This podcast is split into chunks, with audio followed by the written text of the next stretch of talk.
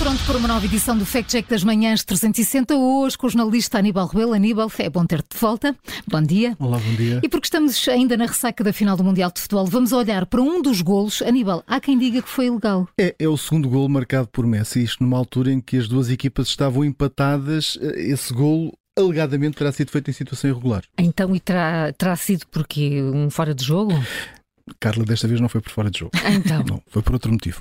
Foi porque estavam mais jogadores argentinos em campo do que o número legal. Ou seja, para além dos habituais 11, uhum. estavam mais dois suplentes uh, dentro de campo. Uh, quando o Lionel Messi fez o 3-2 para a Argentina, uh, ao minuto 109, já durante o prolongamento, os dois suplentes que estavam no banco saltaram para dentro de campo, junto à linha lateral, uhum.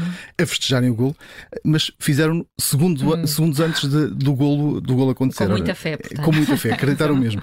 Nas imagens uh, que têm sido publicadas em várias redes sociais, vê-se que pelo menos dois suplentes da Argentina entraram em campo para festejar, ainda antes desse remate, uh, antes do remate feito por Messi e, e de a bola entrar na baliza. Essa queixa começou onde? Foi só nas redes sociais? Não, uh, começou, vê lá se adivinhas, do lado dos franceses?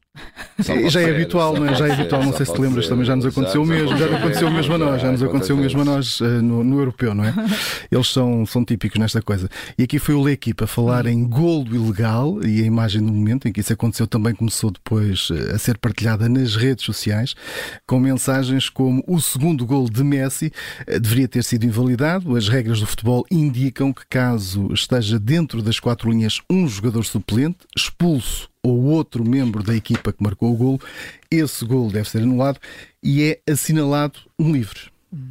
Ora bem, uh, vocês estão a falar com a pessoa certa. Aí vem vamos embora. Vamos ao VAR. Esta vamos regra, deixem-me dizer-vos que a regra vamos existe. Vamos ouvir quem é? sabe disto. Uh, Exato, a regra existe primeiro. Okay, a grande questão é se se aplica neste caso, até porque os jogadores não interferiram na jogada e este é um ponto muito importante.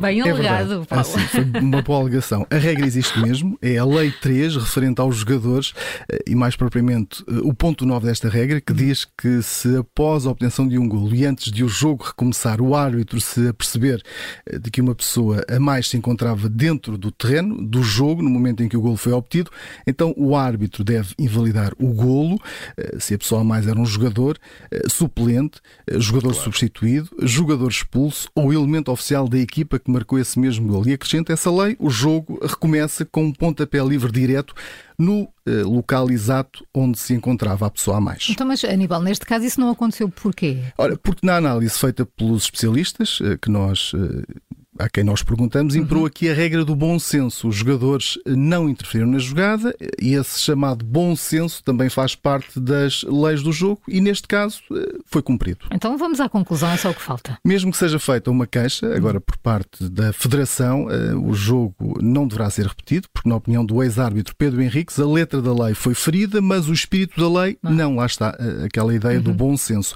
Ou seja, pela letra da lei, o terceiro gol da Argentina devia ter sido anulado, tendo como base o ponto 9 da Lei 3 das leis do jogo. O jogo devia ter recomeçado com um livre direto na zona onde os suplentes da Argentina eh, entraram em campo, mas pelo chamado espírito da lei. O futebol não deve esperar que um gol seja anulado por uma precipitação de um festejo que acabou por não ter qualquer impacto na jogada do gol, ou seja, eh, foi correta a validação deste gol. Assim, e de acordo com o sistema de classificação do observador, este conteúdo é enganador. Portanto, leva carimbo laranja este fact-check das manhãs 360 com o jornalista Aníbal Rebelo. Se não ouviu desde o início, pode fazê-lo através de podcast. A edição de hoje fica disponível dentro de minutos.